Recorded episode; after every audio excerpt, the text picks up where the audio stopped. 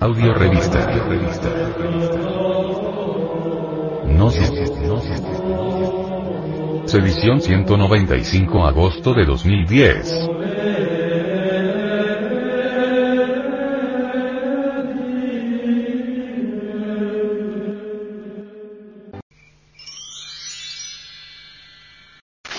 Actualidad. La cuestión religiosa.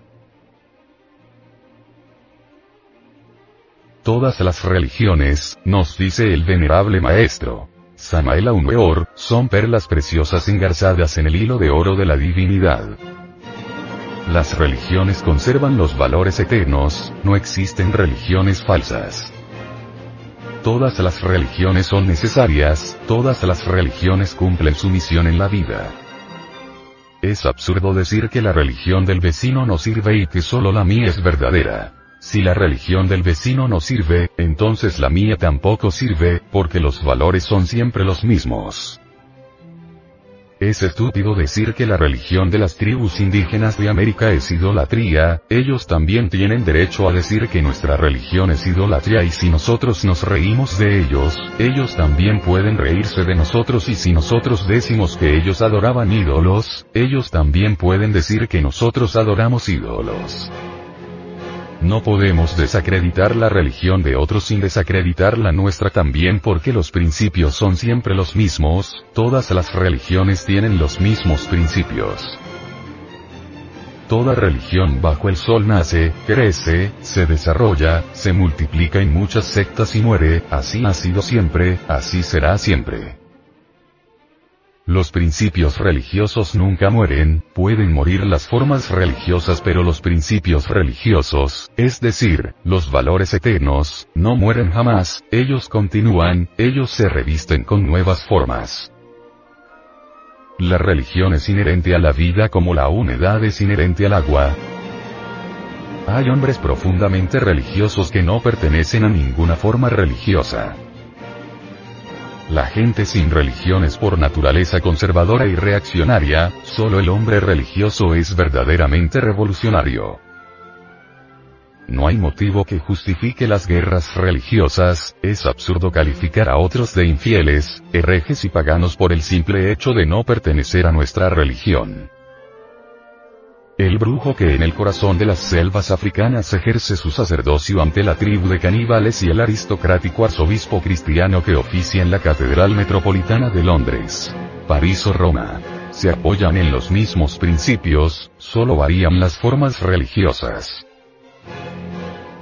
Jesús el divino rabí de Galilea enseñó a todos los seres humanos el camino de la verdad y de la vida. La verdad se hizo carne en Jesús y se hará carne en todo hombre perfecto. Si estudiamos religiones, si hacemos un estudio comparativo de religiones, en todas ellas encontraremos el culto al Cristo, lo único que varían son los nombres que se le dan al Cristo.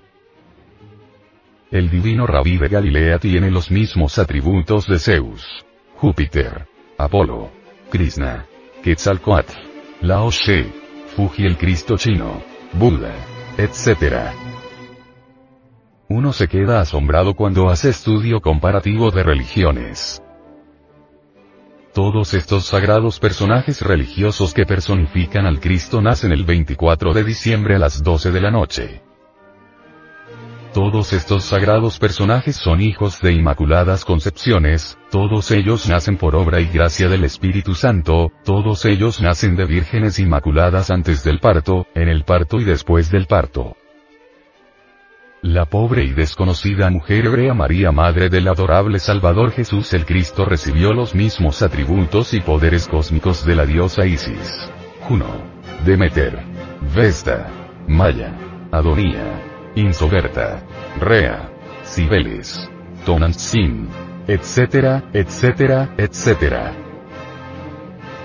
Todas estas deidades femeninas representan siempre a la Madre Divina, el eterno femenino cósmico.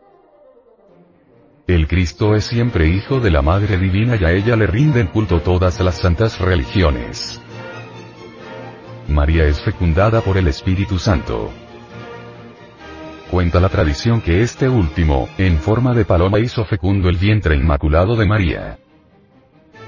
La paloma es siempre un símbolo fálico.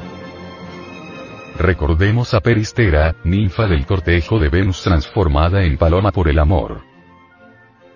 Entre los chinos el Cristo es Fuji.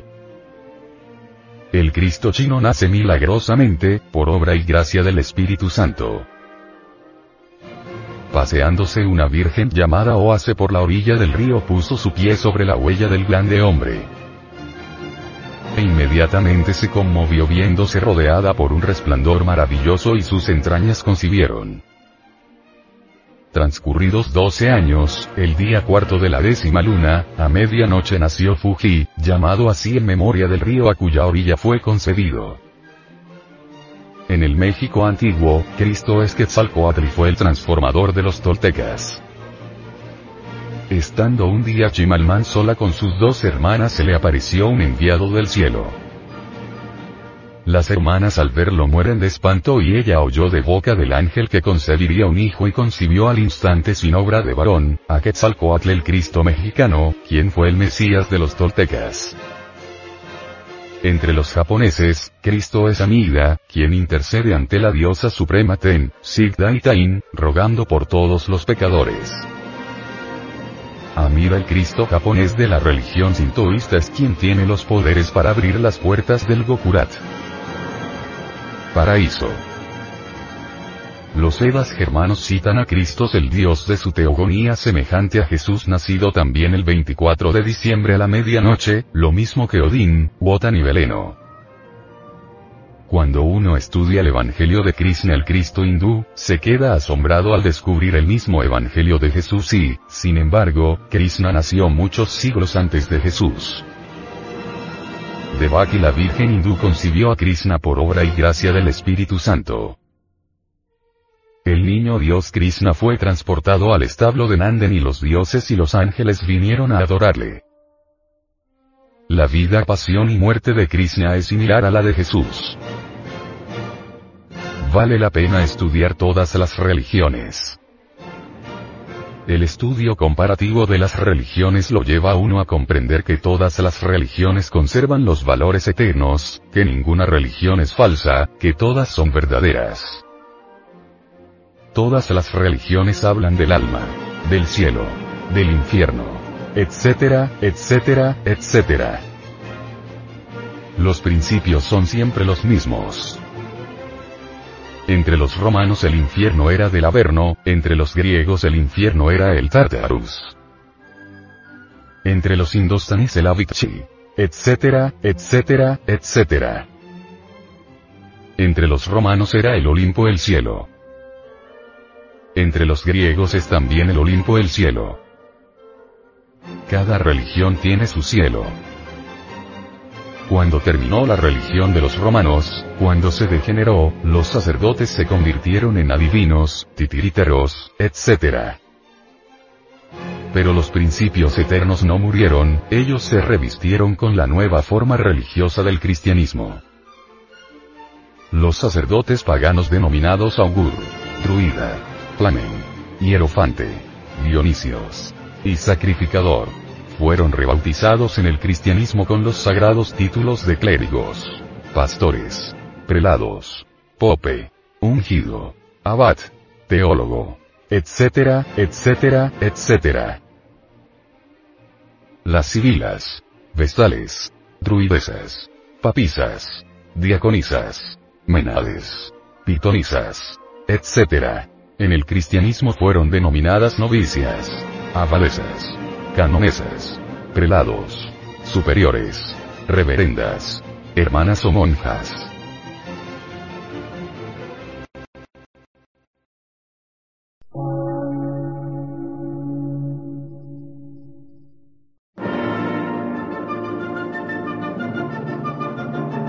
Emisora, gnóstica, transmundial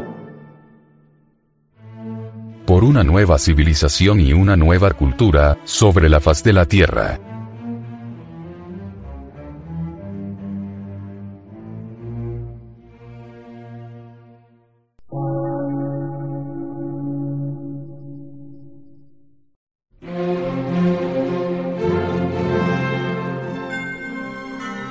Medio de radiodifusión, científico, artístico, místico y filosófico, de la Asociación Colombiana de Centros de Estudios Gnósticos, Antropológicos, Psicológicos y Culturales. A.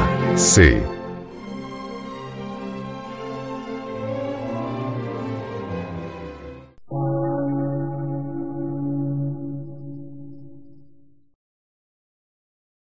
Lectura en movimiento.